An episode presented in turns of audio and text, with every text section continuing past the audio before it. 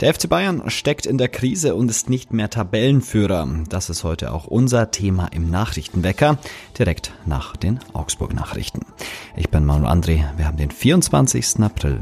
Guten Morgen. Nachrichtenwecker, der News-Podcast der Augsburger Allgemeinen.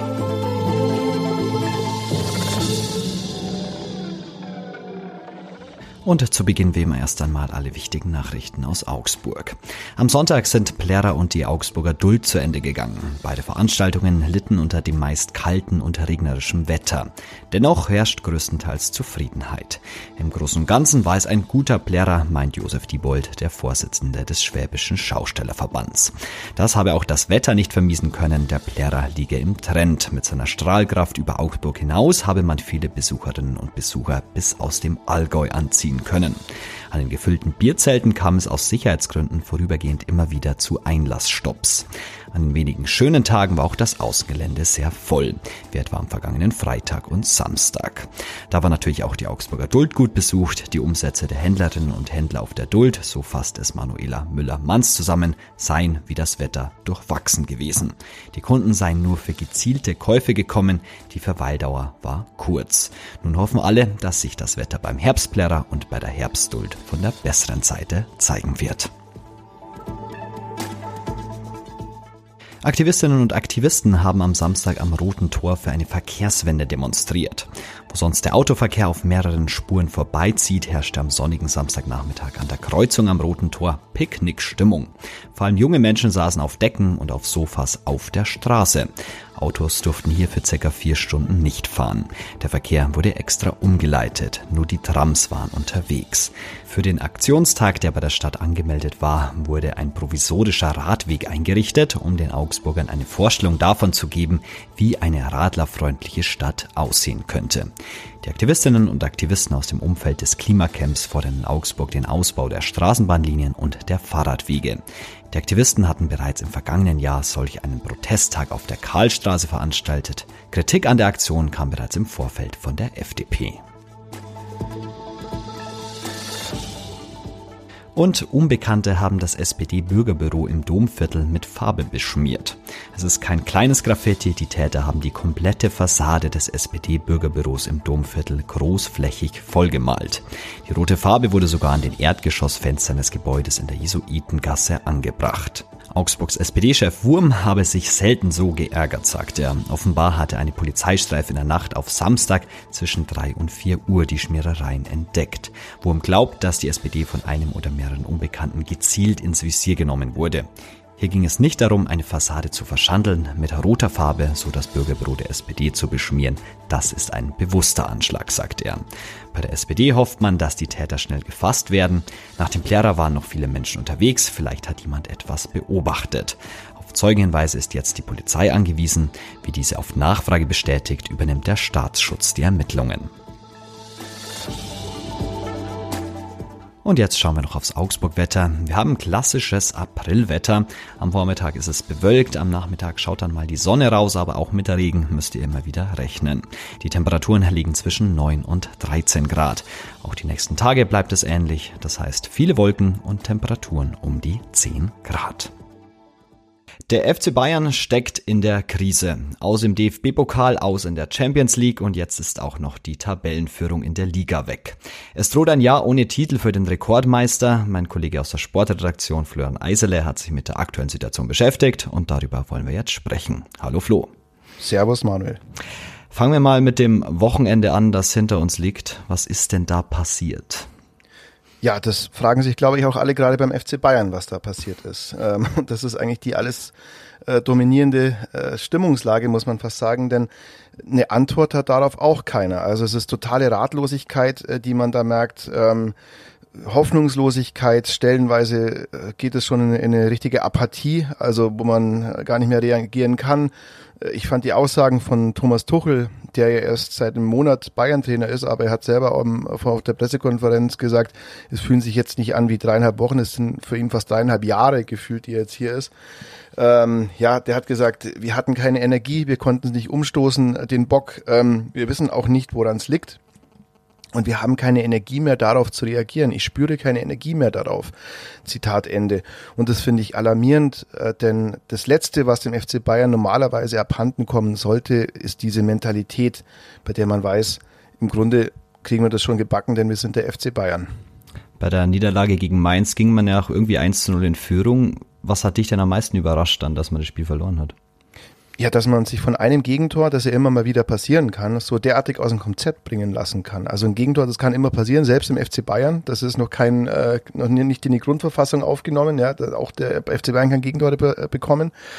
Aber dass man dann so derart auseinanderfällt und, und dass man, äh, auch das hat Tuchel besprochen, ist, ist der kleinste Widerstand genügt gerade, um dieses ganze Konstrukt FC Bayern, was so solid erschien wie ein Hochhaus, mit Stahlkonstruktion, um dieses äh, Gebilde einstürzen zu lassen wie ein Kartenhaus. Und äh, innerhalb von 14 oder 12 Minuten hat der FC Bayern drei Gegentore kassiert und es war überhaupt kein Aufbäumen mehr da. Da war es so, als ob man den allen den Stecker gezogen hat.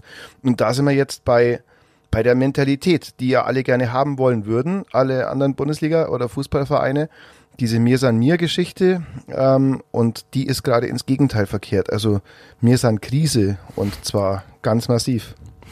Ähm, wenn man über die Verantwortung spricht für diese aktuelle Situation, dann haben wir ja diesen Trainerwechsel. War der denn richtig, deiner Meinung nach? Ja, es gibt derzeit nicht viele Gründe, um den als positiv zu werten. Nachher weiß man es natürlich immer besser. Aber was äh, bezeichnend ist für diesen Trainerwechsel, normalerweise läuft ein Trainerwechsel ja so ab, dass über mehrere Wochen hinweg äh, die Mannschaft nicht so gut spielt. Gut, das war beim FC Bayern stellenweise der Fall. Aber dass es sich dann schon irgendwie andeutet und dass es Diskussionen gibt, ist das noch der richtige? Und das sind dann Themen, die schlagen sich natürlich auf die Mannschaft auch wieder, wenn so eine Unruhe da ist.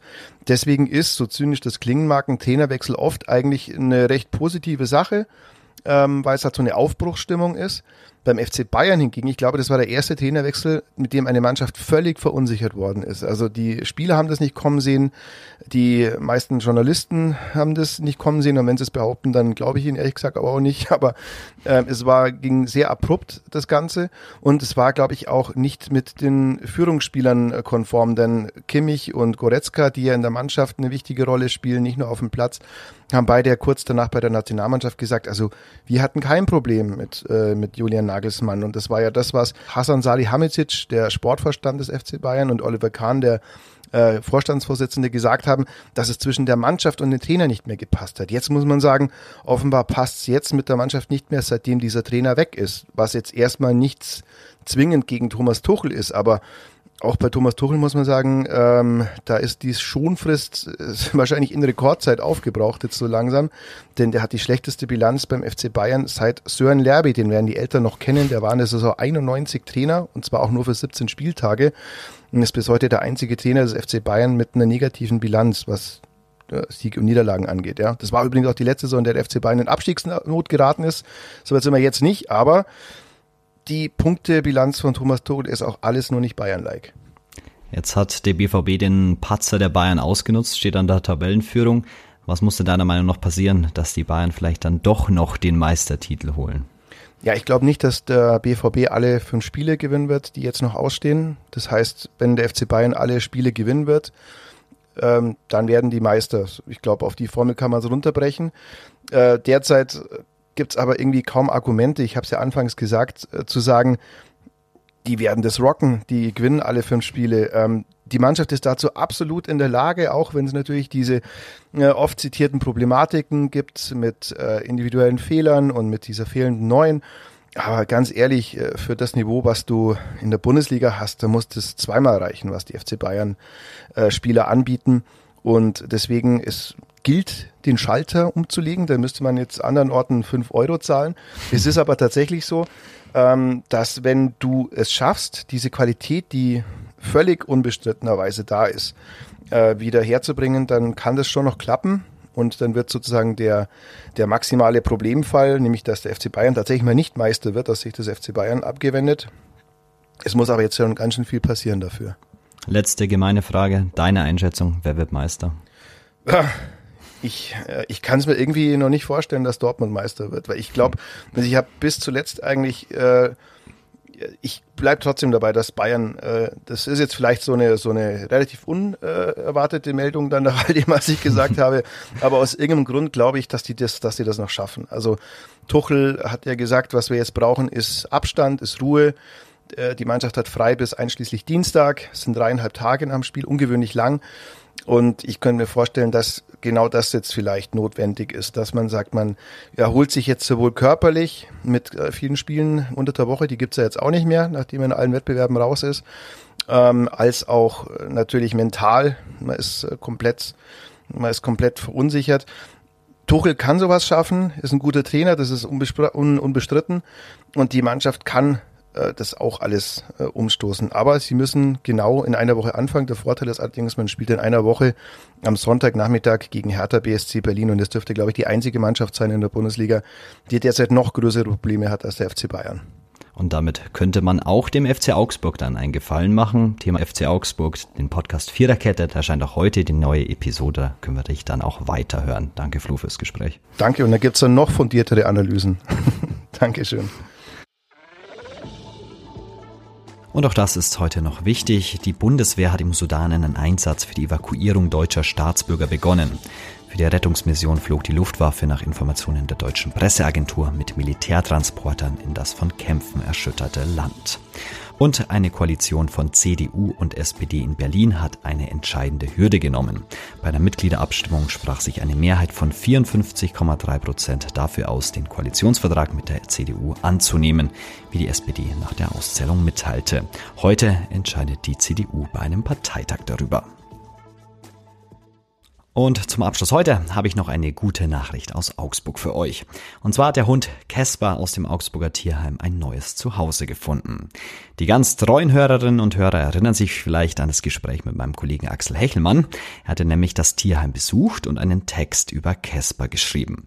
Casper ist ein kranker Hund, der schon lange nach einem neuen Zuhause sucht. Und sieh da, jetzt hat es geklappt. In Kriegshaber ist sein neues Zuhause bei einer Familie, die sich rührend um Casper kümmert. Casper sei inzwischen schon ein echtes Familienmitglied, sagen die neuen Besitzer. Den ganzen Text gibt's übrigens nachzulesen in den Show Notes. Schön. So kann man doch die Woche starten. Danke euch fürs Zuhören und danke an Florian Eisele für das Gespräch. Wir hören uns morgen wieder. Augsburg. Nachrichtenwecker ist ein Podcast der Augsburger Allgemeinen. Alles, was in Augsburg wichtig ist, findet ihr auch in den Show Notes und auf augsburger-allgemeine.de.